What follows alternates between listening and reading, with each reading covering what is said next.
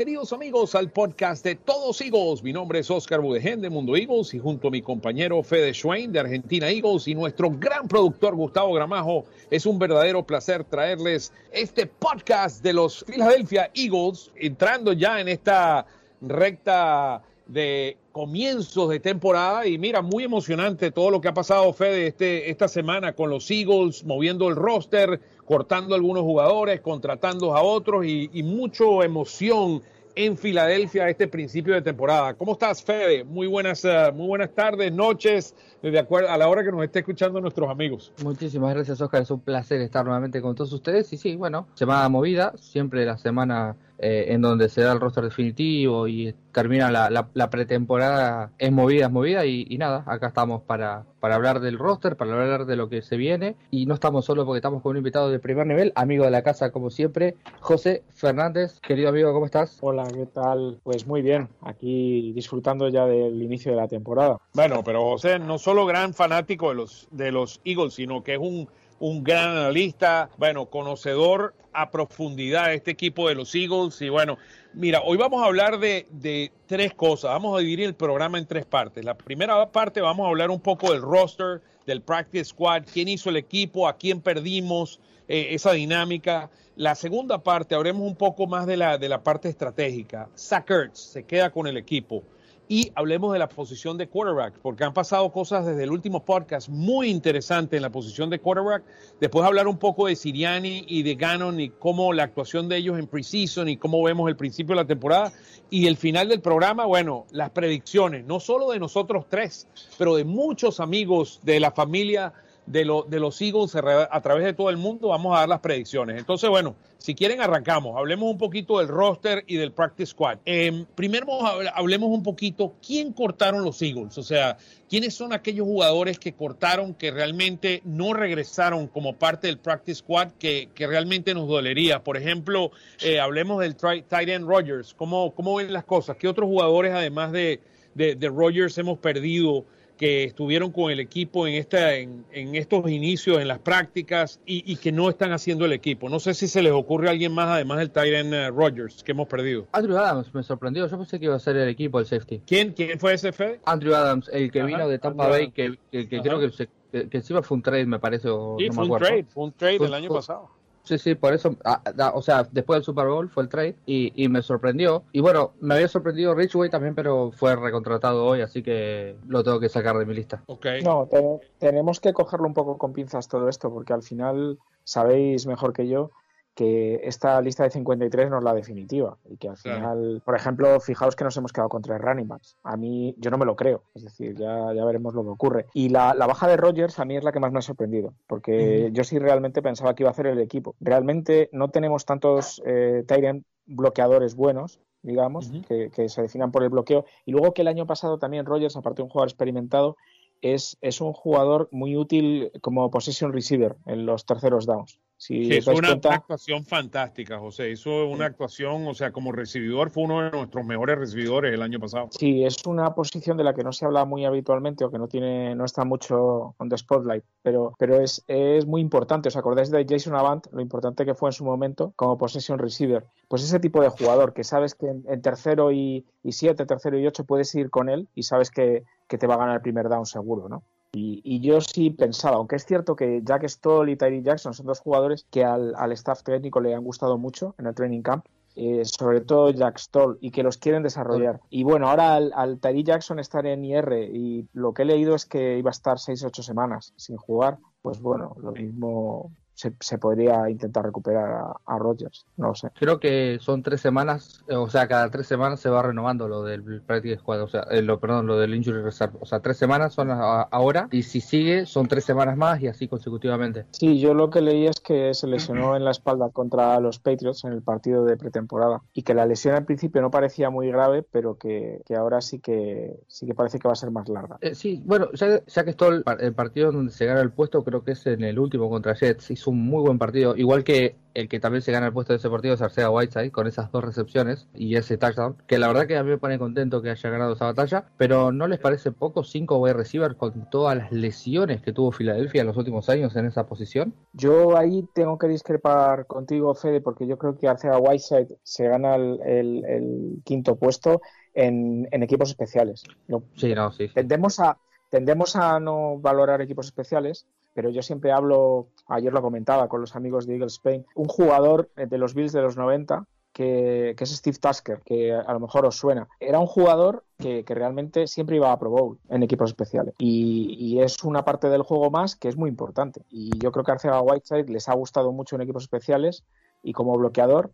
Y bueno, cuando estamos hablando del, del quinto puesto de wide receiver, del último, pues a lo mejor no es tan importante otro tipo de cosas, ¿no? Sino que lo que quieres es un poco trabajo sucio y yo creo que es ahí donde se ha ganado el puesto y tiene muchísimo mérito, en mi opinión. O sea, que, no es algo a, a minusvalorar, es decir, sino que, ha sido, ha sido muy importante. Bueno, hablemos, hablemos, ¿por qué no hablamos un poquito del roster? O sea, déjenme darle un, un, par de cositas al roster que me parecen bien interesantes. Hay 18 nuevos jugadores de los 53, eso es 34% del equipo está siendo cambiado. Eso, eso tiene muchas implicaciones porque eso lo, lo, que te quiere decir es que vamos a tener un equipo joven, vamos a tener un equipo que realmente es nuevo y no conoce muy bien. Bueno, ninguno de los jugadores conoce el playbook tanto de, de Siriani, el playbook de Siriani es nuevo, al igual que de Gannon eh, eso va a requerir cierto tiempo a que este equipo realmente pueda entender, asimilar el playbook y pueda aplicarlo en un terreno de juego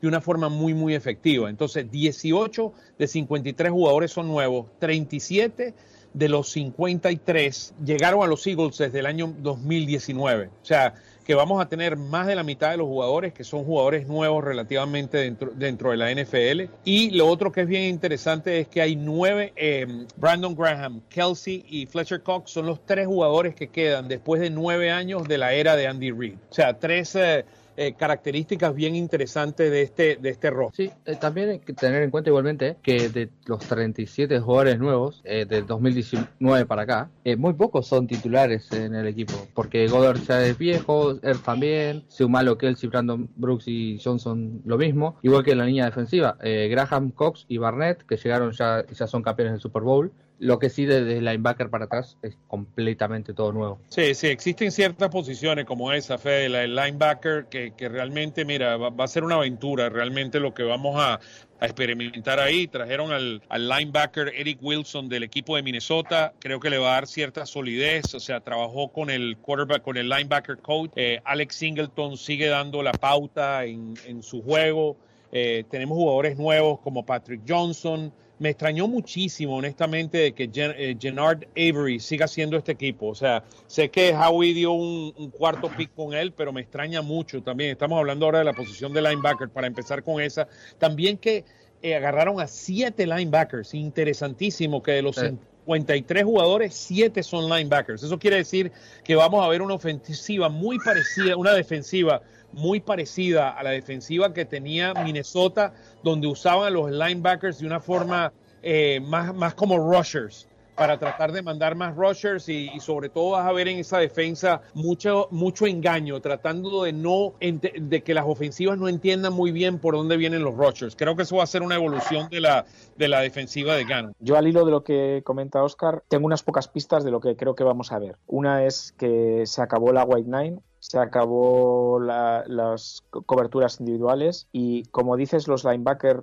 van a subir en importancia eh, si os acordáis en los últimos años con Schwartz eh, era una posición poco importante y poco cuidada, es decir, ni se buscaban jugadores importantes ni, nada, y, que mm, seguramente vamos a ver eh, lo que estaba comentando Oscar, mucha cobertura disfrazada, mucho engaño, mucho trick play defensivo, y, por, por, ahí yo creo que es por donde va a ir. Eh, la pretemporada es lo que es, pero bueno, yo lo que vi es que, que, no había apenas defensas individuales y que era todo mucha zona.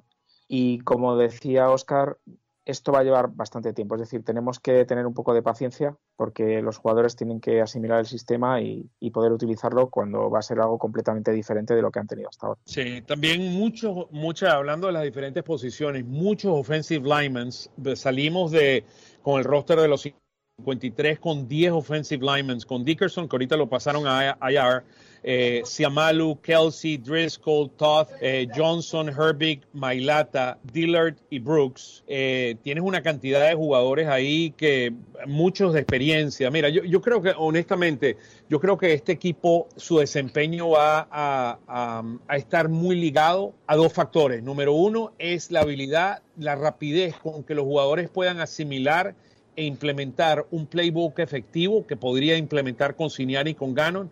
Y lo segundo es las lesiones. O sea, aquí tienes jugadores como Lane Johnson y como Brooks que no han probado de que pueden aguantar una temporada completa. Entonces, eh, ustedes mejor que yo saben eh, lo duro que fue el año pasado con la cantidad de lesiones que tuvimos con el offensive line y eso va a ser uno de los factores más importantes para mí en esta temporada. ¿Te, te puedo dar una buena noticia con respecto al, a la línea ofensiva? No está Matt Pryor. se fue cambiado a, a, los Colts. Sí, recibimos una sexta ronda, sí. se fue él y una séptima ronda. Así que bueno, Matt Pryor por lo menos no va a estar haciendo desastres. En la línea ofensiva recordemos su fabuloso partido contra los Arizona Cardinals donde permitió cuatro capturas a, a Jerry Hurts el año pasado. Sí, no, sin duda, el, el, cambio de Pryor para nosotros, mira, lo iban a dejar libre y Howie lo que hizo básicamente es intercambiar un séptimo pick por, por un sexto pick y mira, me parece que hizo como hace Howie sus cosas, muy inteligentemente, como una persona de negocio lo que hizo es un negocio ahí porque Pryor no iba a hacer este equipo, sin duda alguna. Eh, otra, otra, otra cosa importante de este equipo este año, creo que es la cantidad de defensive ends y todos talentosos que tiene el equipo. Brandon Graham, Milton Williams, Ryan Kerrigan, Derek Barnett, Josh Sweat y Tarron Jackson. Bueno, Tarron Jackson mucho que, demostrar este año, que es su primer año en la NFL, pero mucha calidad en, las alas a comparación de lo que es pasar por dentro, que es Cox, Hargrave y Tuipulotu solamente. Bueno, y ahora Hassan Ridgway, que se une al equipo. Eh, 11, en total son 11, no, son 10, son 10 eh, linieros defensivos, también bastantes. Sí. Para mí el bueno, más interesante, no sé qué opinas José, para mí el más interesante sí. de todo esto va a ser Milton Williams y qué realmente puede hacer Milton Williams en esta línea, porque lo van a meter en una posición híbrida, algunas veces va a estar jugando tackles y otra va a estar jugando defensivo y es un atleta extraordinario. La pregunta es si realmente puede jugar en la NFL. Sí, yo justamente lo, lo, iba a comentar, que a mí de todos estos jugadores ha sido el que más me ha impresionado en pretemporada. me pareció un atleta tremendo y le he visto adaptarse muy rápidamente a o sea, un, jugador que creo que puede llegar a ser diferencial para, para nosotros. Y yo creo que sí, que Gannon va a jugar con combinaciones de paquetes donde va a poner a Graham por dentro, eh, Kerrigan es un jugador que también lo puede poner por dentro. O sea, creo que ahí va, va, a combinar mucho distintos tipos de jugadores en posiciones diferentes, tanto de defensive end como de defensive tackle. Y, y yo estoy bastante emocionado con, con esto porque lo, lo, veo bastante bien. También Ron Jackson, en los partidos que le he visto, también ha, ha demostrado momentos puntuales de, de, ser muy buen jugador. Es un, rusher, es un rusher, sin duda. Sí, totalmente. Pero lo de Milton Williams, la capacidad atlética y, la velocidad que le he visto para, para, lo grande que es, me ha impresionado. Sí, estoy, estoy, totalmente de acuerdo. Lo otro, eh, el otro jugador es Patrick Johnson. Se habla muy bien de él en la universidad, se hablaba muy bien de él. La pregunta es si, si cuando da el salto a la NFL podría ser un jugador diferenciador y, por eso es que los tiene, tanto Avery como Johnson van a jugar esa esa posición híbrida ahí. Y lamentablemente, hablando de linebackers, es eh, Devion Taylor, que empezó muy bien y entrenó muy duro durante la pretemporada, o sea, antes de la temporada para evolucionar. Se veía muy bien en las prácticas y lamentablemente se lesionó y, no lo hemos podido ver. Y, y esto, era un, esto es un año importante para él en evolución, porque como saben es un jugador que no había jugado mucho eh, fútbol ni colegial en la Universidad de Colorado, pero es un atleta extraordinario, es ese híbrido entre linebacker y safety que si con sabiduría de fútbol podría ser un gran trabajo para este equipo en una posición híbrida, como va a ser, vamos a ver mucho esta defensa de Gannon. Sí, como, como echamos de menos un jugador como Malcolm Jenkins, ese tipo de jugador que nos vendría muy bien la verdad. Eh, también un, un, híbrido linebacker defensive end, ese, ese, tipo de jugador la verdad que nos, nos vendría muy bien. Y Patrick Johnson, pues es un jugador que puede hacer esa función de, eh, de, híbrido, ¿no? Lo que llamaban antiguamente el elefante, ¿no? Un jugador que puede jugar tanto de outside linebacker como de defensive. Y, sí. y bueno, pues vamos a ver. Que no, sí. que no, que no, que no les quepe, o sea, que no se no sorprenderse cuando en alguna formación este, haya no sé, ocho linieros defensivos o seis linieros defensivos con Avery y Johnson por los costados. ¿eh? Sí, yo, yo veo innovación en esta defensa yo de Gannon, yo veo mucha innovación y muchos muchos jugadores en, en movimientos tratando de engañar a la defensa. McPherson, mira, eh, cuando vemos, analizamos un poquito los cornerbacks y los safety, veo honestamente, o sea, más allá de los jugadores que conocemos, Slay, la gran adquisición que hizo Howie con Nelson, eh, tienes a, a McLeod y tienes a Anthony Harris. Eh, hay grandes preguntas. O sea, ¿quién es Mark Pearson? Eh, ¿Puede evolucionar eh, Kiwon Wallace en su año número 2? ¿Quién es Marco Epps? Vimos un Marco Epps al final de la temporada haciendo jugadas muy buenas contra Washington. Eh, si realmente podrían crecer estos jugadores en, evolución, pero yo no, o sea, las lesiones van a jugar un, factor muy importante en este equipo porque no hay mucha profundidad en este roster, sobre todo en la parte de cornerbacks y safeties, si se empiezan a lesionar muchos de ellos como McLeod o como Harris, que son hombres experimentados, me, preocupa un poco la profundidad, sobre todo en los defensivos. Creo que Kevin Wallace tiene que demostrar al principio del año, no sé si Rodney McLeod llega a la semana 1, lo dudo, eh, y, y, Wallace va a ser su, el reemplazante. Tendrá mucho para demostrar al principio de, la temporada, de ver si es el nuevo Brian Dawkins, como decían cuando salió de, de la universidad del año pasado. Después lo que viene, lo que respecta a Connor, creo que estamos bien en los titulares con Slade Nelson y Maddox, pero McPherson no me demostró nada en, pretemporada. Los, los wide receivers suplentes de New England, de Steelers y de, y de Jets hicieron lo que quisieron con él. Él es un físico, él es un cornerback físico, más que un cornerback de velocidad, Fede.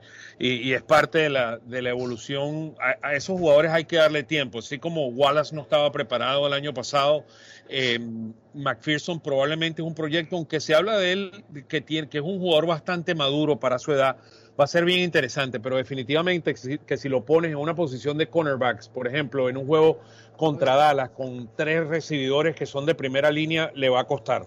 O sea, yo estoy casi seguro que lo va a costar y lo vimos en el preseason que eh, se lo comieron eh, varias veces ahí. Vamos a cambiar un poquito y hablar un poquito de, dejamos el quarterback en la próxima sección, pero para terminar esta primera parte hablemos un poquito de, em, José, tú hablabas de los running backs, solamente tres, me parece que tenemos tres grandes running backs Sanders, Gainwell y, Scott. Y yo pondría uno cuarto. Jordan Howard va a jugar en este equipo, o sea, empezando la temporada. Eso van a ser nuestros cuatro running backs y me parece que los cuatro se complementan muy bien los unos con los otros. Es que efectivamente, yo a, mi apuesta es que Jordan Howard va a acabar haciendo roster cuando más adelante porque es, es la pieza que, que falta. Que Gainwell a mí es un jugador que me encanta y que además con los esquemas ofensivos eh, de Siriani eh, de usar mucho a los running backs en selecciones de pase o en screens. Yo creo que es un jugador que, lo puede hacer estupendamente. Sanders tenemos la duda de, que no se lesione, de que por fin tenga una temporada breakout, ¿no? que, rompa realmente y, y dé todo el talento que tiene. Y bueno, Boston Scott es, un jugador distinto, más en el molde de, eh, de ese, ese tipo de jugador pequeñito, muy elusivo, y, nos falta pues un running back de potencia puro como es Jordan Howard, que por cierto yo esta pretemporada le he visto en la mejor forma física de su carrera. Es decir, el, la jugada que tuvo bloqueando un defensive end y, vamos, sacándolo del campo prácticamente del golpe, fue impresionante. Y yo espero, como tú dices, que efectivamente recuperemos a este jugador porque nos va a hacer falta, lo vamos a necesitar. Sí, hablando, moviéndonos un poquito de los running backs, sabemos que eso es una de las posiciones de fortaleza de este equipo, además de la línea ofensiva. Eh, los wide receivers, bien interesante, mucha juventud. Ahí realmente nos falta, yo diría, experiencia. nadie cuestiona las tremendas facultades eh, que Smith va a ser una superestrella, en mi opinión, dentro de la NFL, Devonta Smith. Jalen Rigger es, un, es un, un diamante, es un diamante que la pregunta es, eh, que va a depender mucho de él, en mi opinión, y de su actitud sobre el juego y cómo su preparación y, y el trabajo duro que pueda tener para realmente explotar todo el potencial. Es un jugador que hace jugadas espectaculares. La pregunta es si puede tener la consistencia necesaria. Quest Watkins, una persona muy interesante. Quest Watkins estuvo em, practicando con el, eh, el, wide receiver de, y se me fue el nombre ahorita, el wide receiver de Atlanta. ¿Cómo se llama el receiver? Riley, ¿no? Riley no es el de Atlanta. Calvin Ridley, ¿no? Calvin Ridley, con Ridley. Él estuvo practicando todo el off-season con Ridley y Ridley es uno de los, de los mejores, de los futuros superestrellas en la posición de wide receiver y él aparentemente son muy, muy amigos y estuvo practicando todo el off-season con él y ustedes vieron los resultados. Es un hombre rapidísimo, fue el segundo eh, corredor más rápido, wide receiver más rápido en el combine del año pasado y hemos visto un Watkins este año llevando las cosas al próximo nivel. El potencial de esos tres jugadores como, como los starters, si tienes a un Greg Ward y un J.R. Artega Whiteside que complementen a esos tres, mira, me parece que podría ser una, una posición que va a venir de menos a más, así como va a ser, como veo el equipo el año que viene. No sé cómo lo ven ustedes. Es, más o menos como lo dije en Twitter. De momento es la peor posición de la división, o sea, el peor equipo de la división en cuanto a receivers, pero creo que es la que tiene más para explotar. Porque Devonta Smith es un proyecto, es una primera ronda de este año. Julian River tampoco, o sea, el año pasado no, no tuvo lo que, o sea, no hizo lo que todo el mundo esperaba de Jefferson, por ejemplo que fue candidato a novato del año, pero yo creo que tiene talento rigor para jugar en la NFL y es una primera ronda. Y en el lugar de Watkins es una sexta ronda, que es un robo porque el tipo es rápido, tiene buenas manos, sabe correr rutas y me encanta Watkins, así que yo creo que es un equipo de wide receivers muy bueno con mucha proyección. ¿Cómo, es la posición, eh, José? Sí, quizá nos falte un, un recibidor experimentado es, lo que quizá nos falte. Pero en sí yo no lo veo como, algo mm, negativo. Para mí Devonta Smith es un jugador absolutamente único. Es decir, mm, siempre hay que tener, hay que ser precavido con la transición de los jugadores universitarios a la, a la NFL, pero igual que el año pasado con Chase Young, que yo no tuve ninguna duda que, iba a hacer un impacto inmediato en la liga, con Devonta Smith tengo la misma sensación. A mí, de hecho, eh, me recuerda muchísimo a, Isaac Bruce, al recibidor que tenía los Rams en el cambio de siglo. Eh, en el sentido de que es, muy delgadito, tiene un físico que parece endeble, pero luego te das cuenta que, usa sus palancas físicas por, ese eh, control que tiene del cuerpo, cómo es capaz, bueno, simplemente cómo consigue la separación, que es, una cosa escandalosa. En la línea, en la línea, lo que hace ese hombre en la línea es impresionante, de cómo desmarcarse en un segundo. Claro, porque los cornerbacks quieren ir muy físicos con él, que ya lo intentaron en college, eh, quieren golpearle en las primeras cinco yardas, pero es que es como, como, eh, como Mohamed Ali, que querían tocarle y no le podían tocar. Pues él, tiene ese control del cuerpo que es, impresionante, realmente. Y Rigor, pues tiene el talento, ya lo hemos visto pero hace falta que tenga la actitud también. Y eso es lo que no hemos visto hasta ahora. Porque yo no creo que Rigor sea mucho peor que, Justin Jefferson, por ejemplo. Pero, pero luego es lo que es lo que os digo de la, de la capacidad de adaptarse a profesionales, que, que hay, hay muchas cosas. Y aparte el cuerpo juega a la cabeza. Y bueno, vamos a ver si es capaz de dar ese paso. Si quieres, vámonos, vámonos a un pequeño corte de música y cuando regresemos vamos a hablar de Sackers, vamos a hablar de los tight ends, hablamos de la posición de quarterback tan interesante, de cómo hemos, que hemos visto de Siriani y Gannon, bueno, y mucho más en este podcast. Vámonos a un pequeño corte de música y ya regresamos, amigos.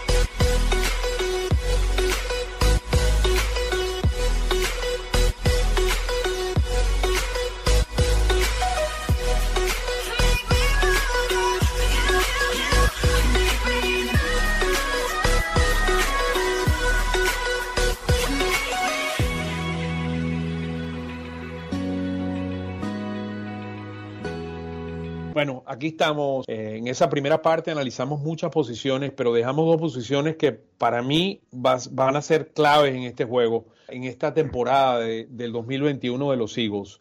La primera es la posición de, quarterback con uh, Jalen Hurts, con Joe Flacco y la sorpresa de Howie, como siempre, viniendo de donde uno no lo espera, adquiriendo a Gardner Minshew. ¿Y qué significa eso para este equipo, tener estos tres eh, quarterbacks? Eh, creo que el, segundo punto es Watson ya anunció de que no quiere venir a los Eagles, entonces eso clarifica muchas cosas, ya no tenemos que estar que si Watson es una posibilidad, que no es una posibilidad, Entonces, no sé cómo ven ustedes la posición de, de quarterback. Si quieres, empezamos contigo. O sea, ¿cómo ves esa, esa combinación de Hertz, Flaco y Minshew? Bueno, yo voy a ser breve. Eh, Minshew yo creo que ha sido una oportunidad, es decir, eh, Howie lo ha visto. Eh, Mullens no se entiende su contratación, yo desde el principio pienso que es malísimo y de hecho además lo hizo mal contra los Eagles el año pasado, con lo cual era más evidente. Eh, le, han, le han echado, lógico, y teniendo la oportunidad de traer a Minshew, que su salario contra el cap creo que solo es de un millón, y dando una sexta condicional, pues a mí me parece estupendo. Duda que me entra, pues que encaje bien, digamos, en el vestuario o que, que tenga esa complicidad con los otros dos quarterbacks. Hertz, Hertz tiene una oportunidad y ya está. Eso es como yo lo veo, hablándolo rápido, pero es muy trabajador, lo hemos hablado otras veces, yo creo que puede, puede hacerlo bien. Y Flaco, pues es lo que es, es un quarterback experimentado, un game manager que dio muy buena sensación en pretemporada. Bueno, yo creo que nos ha quedado un quarterback room bastante, bastante aseado. Fede, ¿cómo lo ves tú? Para mí, el señor Miller no es malo, es horrible eh, y por suerte se fue.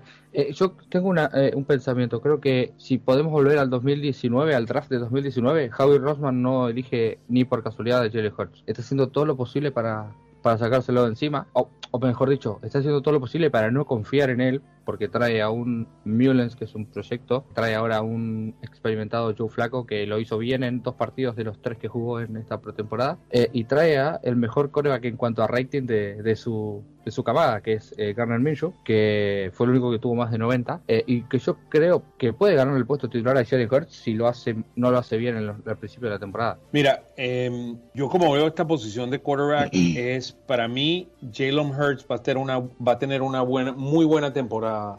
Es eh, cuando Jalen Hurts vamos a, vamos a entender quién es Jalen Hurts. Jalen Hurts viene de, de Texas. Eh, tiene una situación bien difícil. Su papá es, es, eh, es, coach de fútbol americano. Él ha vivido toda su vida bajo este, este modelo y cuando fue a Alabama tuvo adversidad. Cuando fue a Oklahoma tuvo adversidad. Siempre ha estado operando como esas personas que necesita ponerle más que los demás para poder avanzar. Y mira, llevó a equipos como, como el equipo de Alabama, lo llevó al campeonato nacional, o sea, es un hombre que siempre ha sido exitoso en lo que han hecho. Mira, tiene una habilidad extraordinaria de poder, de poder correr con la pelota que muy pocos quarterbacks tienen, porque es como un eh, running back jugando la posición de quarterback. Y la gran pregunta con él, aparte de passing, que es un poco la fortaleza que tiene la ofensiva de Siriani, es más eh, amigable contra, con un quarterback como Jalen Hurts que con un, uh, uno que tiene que lanzar 50 o 60 yardas hacia abajo. La pregunta va a ser, aquí hay dos preguntas fundamentales. ¿Puede Hurts eh, el porcentaje de pases completo estar cerca del 60%? Y la segunda es, ¿puede Hurts hacer un mejor trabajo leyendo defensas y pasando con rapidez?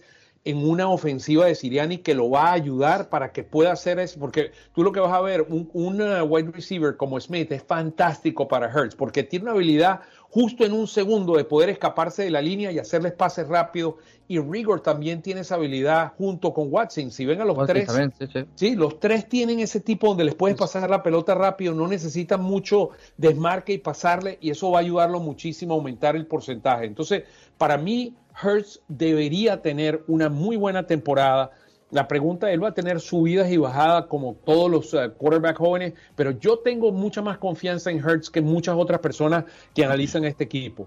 Flaco, como dice José, es flaco, o sea, es un backup y va a seguir siendo un backup. Y Minshew para mí va a ser una piedra en el zapato, porque Minshew yo lo escuché hablando en su en su rueda de prensa cuando llegó al equipo y él dijo que está ahí para hacer, para mejorar como quarterback y dar la pelea. Y para mí este hombre, el, objetivo de él es ser el starting quarterback de los Philadelphia eh, Eagles en un futuro no muy lejano y, y, para mí va a ser una piedra en el zapato, no solamente para Hurts, sino también para el quarterback room, como muy eh, acertadamente mencionó José. Y eh, la pregunta es la química que va a pasar ahí, va a ser bien, bien interesante. Lo, lo bueno de ellos, de, de, esos dos, es que son jóvenes, que todavía no, no son experimentados y no tienes todo ese toda esa, esa, esa, experiencia que puede ser tal vez perjudicial. Eh, decir, mira, yo merezco ser el, el quarterback eh, titular en este equipo. Entonces, eso va a ayudar un poco a la juventud, pero Minshew, el encaje dentro del locker room va a ser complicado. Movámonos la Minshumanía, Oscar, la Minshumanía. Yo no soy muy creyente en esas cosas. Yo creo que yo, yo veo a Minchumanía en la columna de ganados y perdidos, y si mal no recuerdo, ganó uno y perdió 12 el año pasado. Nada más para... en, Jacksonville, claramente. Sí, sí, sí, no, estamos claros, estamos claros, pero y, y tuvo 66% de pases completados el año pasado y no ganó.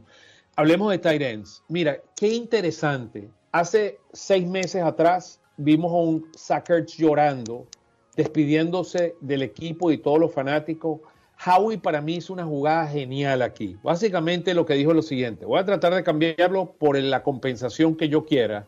No le dio los 10 millones o los 12 millones de dólares que él quería, los tiene en un contrato de un año. En el caso de que Sackers no firme una extensión con, los Eagles, él va a tener el draft pick que él quería inicialmente, que es un cuarto, un tercero, cuarto, probablemente cuarto, quinto eh, round pick el año en dos años. Y básicamente Howie se lo puso en el bolsillo aquí, hizo lo que tenía que hacer y al final le dijo, mira, le digo, ¿tú quieres ser cambiado? Búscate al equipo, le dijo a la gente, búscame el equipo que te cambie, que me dé a mí un cuarto, un tercero, cuarto pick por ti. No lo consiguió, Howie eh, eh, se lo metió en el bolsillo y ahorita tiene dos muy buenos tight ends para jugar esta temporada con los Eagles con un tight joven, Jack Stroll para mí está aquí porque no querían pagarle. Me, imagino que no le querían pagar a Rogers el contrato de Rogers. Me imagino y tienes un quarterback, tienes un tight end joven porque es para mí Stoll, yo no sé qué ha hecho para hacer este equipo, honestamente. No sé cómo ven ustedes la posición de tight Yo te quiero preguntar, la sensación que yo tengo con, con Sackers eh, es la sensación de Sackers y los Eagles como un matrimonio que se quiere divorciar pero no puede pagarse el divorcio. Exactamente. no, le queda, más remedio que vivir, seguir viviendo en la misma casa. Pero, pero, para, pero para Howie es el mejor ideal porque él no le iban a dar un cuarto pick, un cuarto round pick. Ahora él se lo puede tener en dos años. Si, tienes toda la razón, pero mm, ¿qué quiero decir? Que nos han vendido, has visto la rueda de prensa el otro día que dio, nos lo han vendido como eh, yo quiero retirarme aquí, yo, ¿sabes? eso no, eso no se lo cree él solo, eso se lo cree él solo. ya, nos pedimos disculpas, ya, me pidieron las disculpas que, que, necesitaba y me quiero quedar. Ah, el tema, una pregunta antes de todo, si si Sackers termina la temporada y no le renueva el contrato, va a ser agente libre. Howie no va a conseguir ninguna cuarta ronda, ni quinta, ni, ni séptima, ni nada. Eh, y Sackers, si no vuelve a Filadelfia, ¿se retira? Como él dijo que quiere retirarse en Filadelfia. No, pero olvídate, él le quedan por lo menos dos o tres, cuatro años más. Oh, bueno, él dijo que su sueño es retirarse en Filadelfia, pero si supongamos que no rinde como queremos que rinda, que no sé, 600, 700 yardas y 5 touchdowns, por ejemplo, yo creo que no le van a renovar el contrato y va a salir de Filadelfia por la puerta atrás. A él no le van a renovar el contrato. Él cometió un error. El, que, el peor que cometió el error aquí se llama Sackers. Ya las habilidades de Sackers lo, lo, vimos el año pasado que él tenía un problema ya con los tobillos. Ya cuando llegas a un jugador que tiene más de 30 años empiezan a bajar y sobre todo en la NFL empieza su, su habilidad física, empieza a disminuir. El, Howie le ofreció hace, hace año y medio, le ofreció un contrato, creo que era alrededor de, dos, de 10.5 millones de dólares cuando estaba eh, Kittle y algunos de los otros, uh, y, Kelsey le estaban dando los contratos a ellos, él dijo, no, yo quiero más dinero. Él cometió un error, él debió haber firmado ese contrato ahí. No lo firmó, ahora está en el último año pagándole 8.5 millones de dólares y Howie no tiene ningún interés de pagarle más dinero. Este es el, el último año de Ertz, que no les quede la menor duda, y con los Eagles. O sea, sería, yo diría, a mí me sorprendería muchísimo, José, en base a lo que tú estabas mencionando del divorcio, que Sacker juegue más de este año. Pero ¿qué es lo que pasa?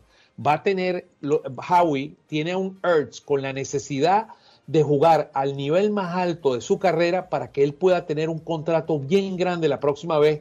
Y Howie se la ganó completico. No le dio la plata, lo va a tener jugando al mayor nivel más alto de su carrera y si juega ese nivel le van a pagar más y va a tener un, un draft pick mucho mejor cuando lo firmen. No, no, Howie, Howie se las conoce todas, créanme. No, él, él, ha cambiado el chip. O sea, él se ha dado cuenta, como tú dices, que si sigue otro año igual que el anterior, es que no le va a querer nadie. O sea, no es que vaya a firmar un gran contrato, es que no va a firmar un contrato, ni grande ni pequeño. Esa es, la cuestión. Mi gran preocupación, hablando del locker room, es la dinámica entre Goddard y Ertz, porque yo estoy segundo que Goddard está súper molesto de que Ertz esté quedando en este equipo. Esa, es complicada. El tema es que, yo creo que Goddard sabe que él va a ser el titular, el, el Tyren 1, el que más targets va a tener en el equipo. Le va a sacar targets, sí, y lo tengo en un par de fantasy si me duele, pero... Yo no estoy tan seguro de eso, Fede. Yo no estoy tan seguro de eso y te explico por qué la, la, ofensiva de Siriani es una ofensiva rápida, una ofensiva, ya empezamos a hablar del último tema de Siriani y Gannon. La ofensiva de Siriani es agarra la pelota y pasa la pelota rápido. Eh, eh, y Ertz es mucho más fácil, es mucho mejor wide receiver, de nuevo, dependiendo que físicamente esté bien, que Goddard. Goddard es más, es más un tight end físico. Ertz es un tight end, eh, Ertz es un, más un wide receiver jugando la posición de tight end y no es buen bloqueador como sabemos. Entonces van a jugar los dos. Yo veo mucha, eh, eh, mucho del, del 12-man jugando ambos dos en el line-up, pero mucho sí, va a haber mucha posición 12, sí. Pero muchos de los pases van a ir a Ertz porque van a ir a Smith, van a ir a Rigger, van a ir a Watson y van a ir a Ertz. Esos van a ser los cuatro top recibidores en este equipo desde como yo lo veo. Eh, tengo una mala noticia, los dos son agentes libres al final del año. ¿A quién le renovas primero? ah, no, Goddard. Goddard es el hombre que tú tienes que renovar porque tiene cinco años, tiene cuatro años más, es más joven que, que Ertz. O sea, lo que hablamos de la... Ertz está en, su último, en sus últimos cartuchos, a Ertz le quedan de productividad alta uno, le queda dos años. Yo diría este año y tal vez uno o dos años más. Más allá de eso no da. O sea, que va a ser bueno. O sea, mira Gates, Antonio Gates y todos esos que duraron muchos años, pero ya no tienen la misma velocidad, utilizan más el leverage, utilizan mucho más su experiencia para desmarcarse. Solo, solo un apunte, y es que no sé si sabéis que los Jets han desmontado la posición de Tyrene por completo. Han traspasado a uno y han cortado a los otros dos. Y ahora mismo se han quedado solo con un Tyrene. No me extrañaría mira eso. puntos suspensivos. Y ahí lo Mira, y yo no extrañaría que, que las negociaciones, aquí, how is a businessman, o sea, él es, una, es un hombre de negocio. Imagínate tú que te den a ti por Gutter, te den, no sé, un second round pick con un cuarto round pick. Es capaz de que cambie a Gutter y se queda con Ertz. Y, y, lo firma dos años y, y, le sale mucho. créanme, o sea, y, y, estamos claros, vamos a estar aquí claros nosotros, o sea, conocemos al equipo junto con todos los amigos que nos están escuchando este equipo de los Eagles no va a ser un equipo bueno en los próximos dos o tres años. O sea, le va a tomar a este equipo con tantos jugadores jóvenes y con un, con un coach nuevo, tanto ofensivo como defensivo, les va a tomar evolucionar como equipo. Y entonces, por eso es que Goddard es un, tal vez Goddard no sea el, el, el, el tight ideal, a, de aquí a 3, 4 años cuando este equipo sea competitivo y que Howie prefiera tener draft picks que prefiera tener a Goddard porque le sale muy caro, ¿me entienden? O sea, todo esto es el, el, tome y dame. Bueno, hablemos un momentico ya para terminar esta sección de Siriani y Gannon. Antes, antes, antes de continuar, acaban de cortar los Eagles a Grayland Arnold, que estaba en el Practice Squad, pero bueno, por si había posibilidades de subirlo. él es un híbrido, él es un híbrido, él está en un, es un no position, es un safety slash cornerback y no es eh, eh, es un jugador complementario, pero no es una persona que, te va a cambiar el... Y al final no es ni uno ni otro. Y yo confío mucho a Ganon, o sea, lo que yo confío en Ganon, Ganon es muy bueno agarrando talento medio y convirtiéndolo en starters. Eso es algo que él tiene fama como coach en, en, eh, en Indianápolis y en los lugares donde ha sido coach él ha agarrado, él ha agarrado eh, defensive backs eh, de medias rondas y lo ha convertido en starters. Entonces, mira, eh, interesante ese, ese punto ahí, Fede. Bueno, rápidamente, Siriani. Para mí, yo veo una ofensiva em, de, de, pases rápidos. Yo veo una ofensiva donde va a usar a un Gainwell que para mí va a ser uno de los mejores jugadores de este equipo. Y hablando, hablando de Gainwell, para, para, darles un punto, a mí me preocupa Miles Sanders. O sea, yo no sé si a ustedes les preocupa, pero a mí me preocupa, vamos a estar claros, Miles Sanders es un talento, pero tiene una deficiencia de no poder agarrar pases. Y eso es una parte muy importante en la ofensiva, en la ofensiva de, de Siriani, de poder agarrar pases de la posición de running back. Entonces, eso es algo que vamos a tener que prestarle muchísima atención porque lo han tratado de convertir en un pass catcher y no puede el hombre. Yo no sé cómo lo ven. Y es algo raro porque en su primer año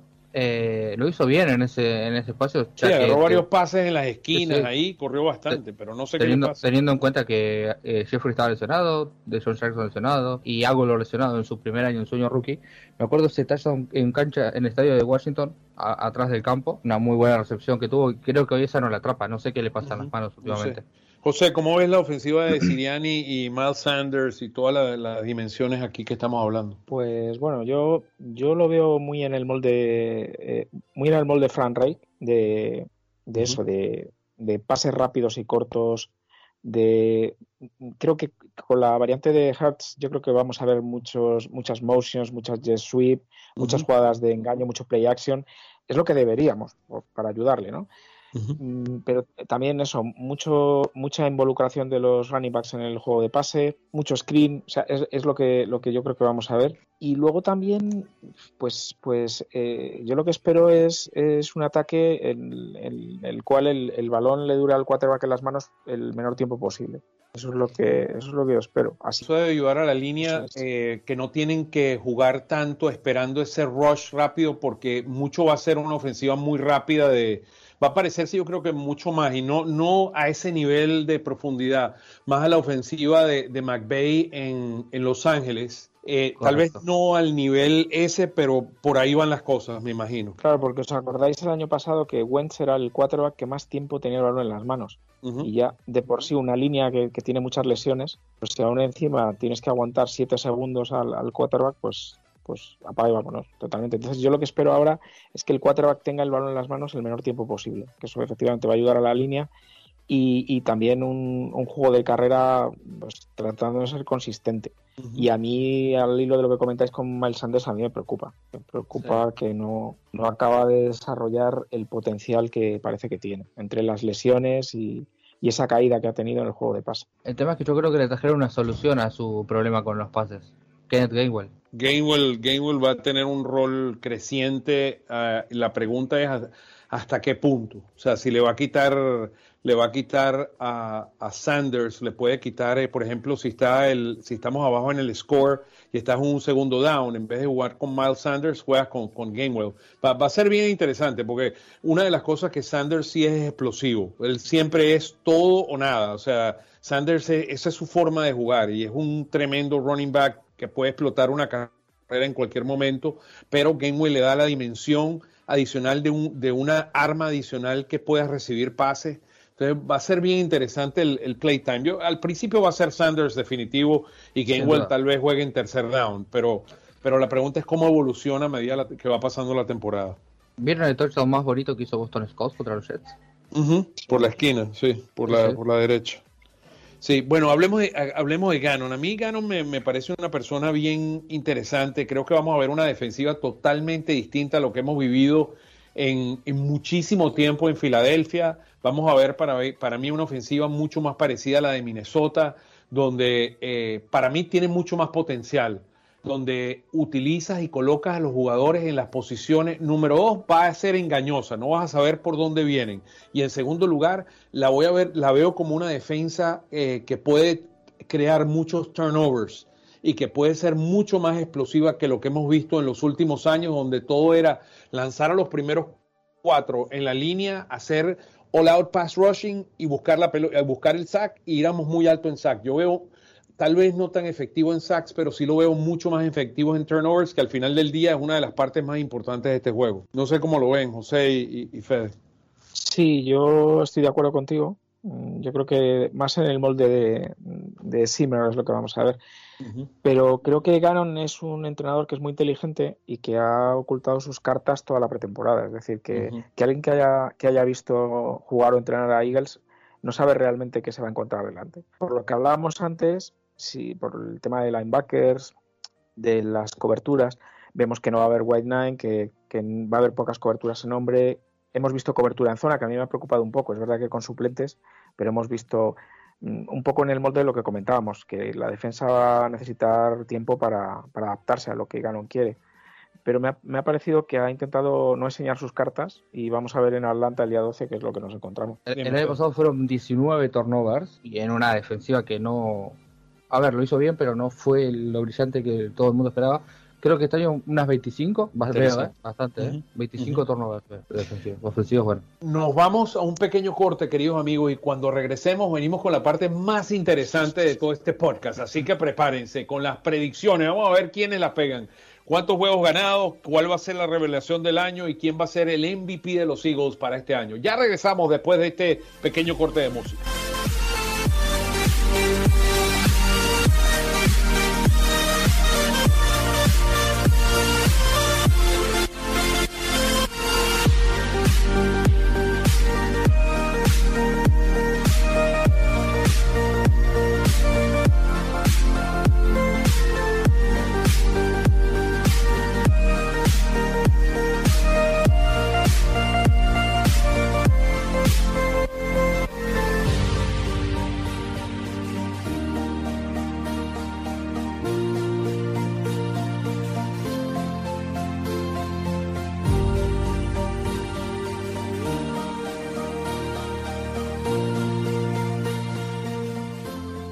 Bueno, estamos nuevamente aquí para el último bloque del programa y llega la parte emocionante, llega el momento de predecir la temporada de nuestros Philadelphia Eagles que comenzarán el domingo 12 eh, en Georgia en, contra, el, contra los Falcons de Atlanta.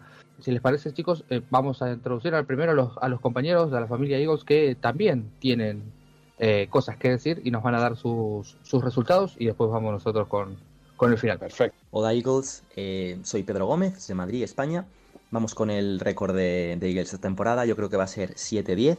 En cuanto a la revelación, todos piensan en Smith, pero yo voy a apostar por Kenneth Gainwell. Eh, desde el sueño rookie yo creo que va a demostrar muchísimo.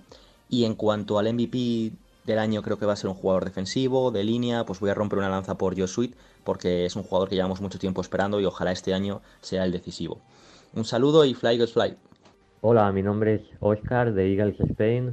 Mis predicciones eh, para esta temporada para los Eagles es que van a tener un récord de 8 victorias y 9 derrotas. La revelación del año va a ser Kenneth Gainwell y el MVP eh, va a ser Devonta Smith. Eh, fly Eagle Fly y un abrazo grande amigos. Bueno, hola a todos, mi nombre es Nico de Arroba Info Eagles. mis predicciones para este año son las siguientes. Nuestro récord en este 2021 va a ser de 8 ganados, 9 perdidos mientras que la revelación del año va a ser Jalen Regor y nuestro jugador más valioso para mí va a ser Mike Sanders. Saludos a todos y como siempre, Fly Eagles Fly. Hola, mi nombre es Carlos de Eagles Nation México. Mi predicción es que el récord de Eagles en el 2021 será 10 ganados y 7 perdidos. La revelación del año va a ser Quest Watkins y el MVP será Devonta Smith. Fly Eagles Fly.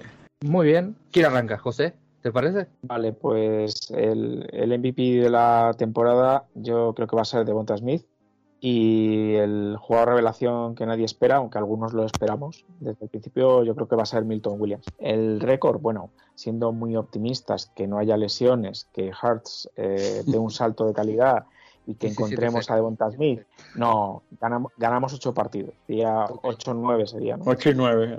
8 y 9 y entraríamos en playoffs si quedamos primeros, porque en la NFC este puede pasar cualquier cosa. Ok. ¿Oscar? Bueno, yo en términos del récord, yo veo 6 o 7 victorias, vamos a decirle 7, como dice José para ser optimista, 7 y 10 para mí va a ser el récord del año. Yo tengo la misma revelación del año, había mencionado el nombre de Milton Williams, para mí él va a ser la revelación del año.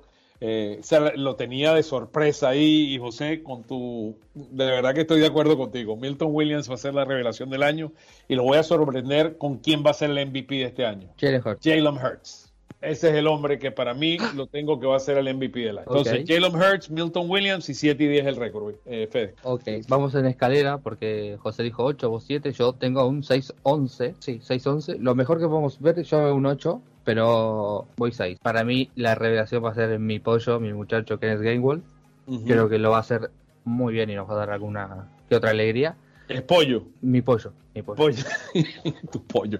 Ajá. ¿Quién va a ser el MVP? Uf, qué difícil, ¿no? El MVP, el MVP va a ser defensivo. El MVP va a ser Brandon Graham, como el año pasado. Brandon Graham. Tengo 6-11. Tengo a Kenneth Gainwell como la revelación y a Brandon Graham como el MVP del equipo.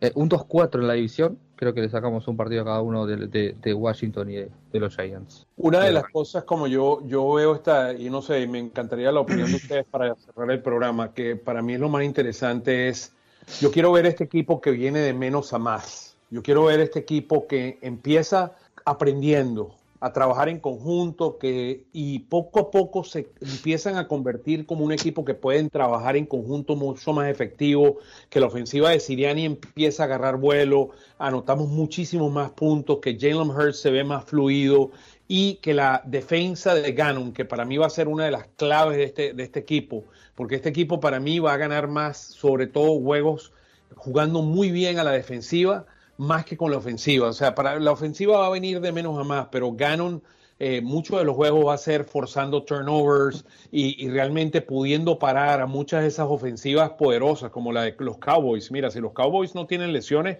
tienen una de las ofensivas más poderosas de toda la NFL, con Prescott, si él trío de, de, de, wide receivers y un eh, running back en Smith que va a tener que probar quién es él, si realmente eh, puede jugar un nivel élite y es muy probable que este sea su última temporada con, uh, con el equipo de los um, eh, CS, ¿cómo es? Siki, Siki Elliott, quise decir, perdón, que este sea su última temporada con, con, uh, con el equipo de los Cowboys. Yo creo que el problema, Dallas no tiene que preocuparse por la ofensiva, yo creo que Dallas tiene que preocuparse por la defensiva, es muy mala. Sí, muy mala, pero Siki Elliott jugó muy mal el año pasado. Sí, pero creo que tiene contrato todavía, ¿o no?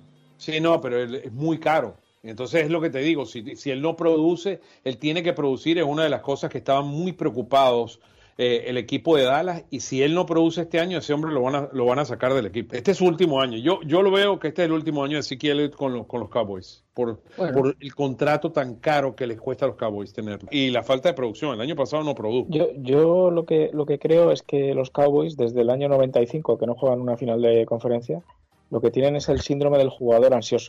Eh, yo creo que es un problema colectivo de mentalidad. Es decir, que eh, están tan ansiosos de, de, querer llegar con la historia que tienen y tal anterior, que con el equipazo que tienen en ataque sobre todo, mm, yo creo que este año la volverán a cagar nuevamente. Uh -huh. Pero pero por eso, por y gran parte de culpa, en mi opinión, la tiene Jerry Jones, sí. que, que, les, sí. les somete ese, a una Ese es el principal culpable, o sea, ese, ese, es el principal culpable de ese equipo.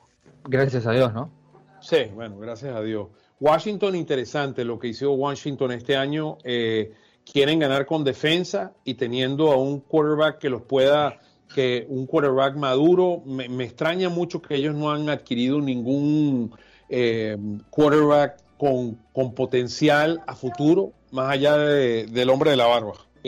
Agarraron a ese hombre y, quieren tratar de ganar con defensa y mira, tienen, van a tener una línea defensiva que es uno, un front seven que probablemente está entre los dos o tres mejores de la NFL. Completamente. Sí, sí demostrando que, que, que, las ofensivas ganan partidos y las defensas ganan campeonatos, ¿no? Sí, sí. No, es y, verdad, eso es verídico. Lo que tienen que tener en cuenta es que Fitzpatrick te juega un partido bien y te puede jugar tres mal perfectamente. Y, y te puede jugar tres, después los próximos tres, espectacular de vuelta. Es algo raro, Fitzpatrick. Eh, eh, un veterano, tienes demasiado. O sea, Fitzpatrick está a un golpe de salir de, de la NFL. O sea, y, y, es lo que, a lo que me refiero, que no tienen, no les veo futuro. Firmaron a este rookie que, que jugó muy bien contra los Eagles en el último juego, pero es uno o dos juegos de, de, que tiene experiencia. Y en el caso de los gigantes, mira, para mí mientras Jones siga de quarterback, ese equipo nunca va a poder ganar. La defensa me gusta, pero no me gusta para nada eh, el señor Jones detrás de quarterback. Mientras él esté de quarterback, hay chance.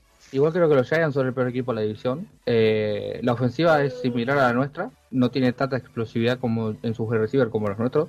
Tiene a Kelly ahí, pero no es rápido, es, un espectacular coreback, eh, perdón, receiver, pero no es rápido. Y la defensiva no es, a ver, la, es buena, la, la, sí, defensa es buena, tiene muy línea, buenos defensive backs. Sí, sí, sí, tiene muy buenos cornerbacks. Los safety no son la gran cosa, creo que en cuanto a safety, en cuanto a safety son, somos mejores. Los linebackers, salvo Blake Martínez, son me, medianos o malos y, y, no presionan el coreback. La, la línea defensiva, salvo eh, Williams, creo que es, eh, el resto son jugadores normales. Creo que en cuanto a defensiva son peores que nosotros. En la ofensiva son parecidos. Creo que son peor equipo que nosotros los Giants. Los otros dos no. Bueno, vamos a esperar. Mira, la temporada empieza en unos días. Este es nuestro programa de la, la previa de qué es lo que va a pasar esta temporada. Hoy tuvimos el placer de tener a José con nosotros. José, ¿por dónde te pueden seguir en los, en los medios? En social media. Mi Twitter es Ticho Bray, con H intercalada arroba Tichobray. Y, y, bueno, es, es principalmente donde, donde tengo mis cosas, porque tengo un Instagram, pero bueno, yo es que soy músico y el, el Instagram lo tengo solamente para la música, o sea que para el fútbol bueno. americano me pueden seguir ahí. José Fernández, qué placer, hermano. Gracias por compartir esto, estos minutos con nosotros para hablar de, de los Eagles, de nuestra pasión por los Eagles y la, y la NFL. Eh, Fede, si quieres para la despedida, un fuerte abrazo a todos los amigos y Fly Eagles Fly desde mi punto de vista. Nos estaremos reencontrando la próxima semana para hablar de lo que fue el partido contra Atlanta. Un abrazo a todos y como siempre, Fly Eagles Fly. Fly Eagles Fly. un fuerte abrazo amigos.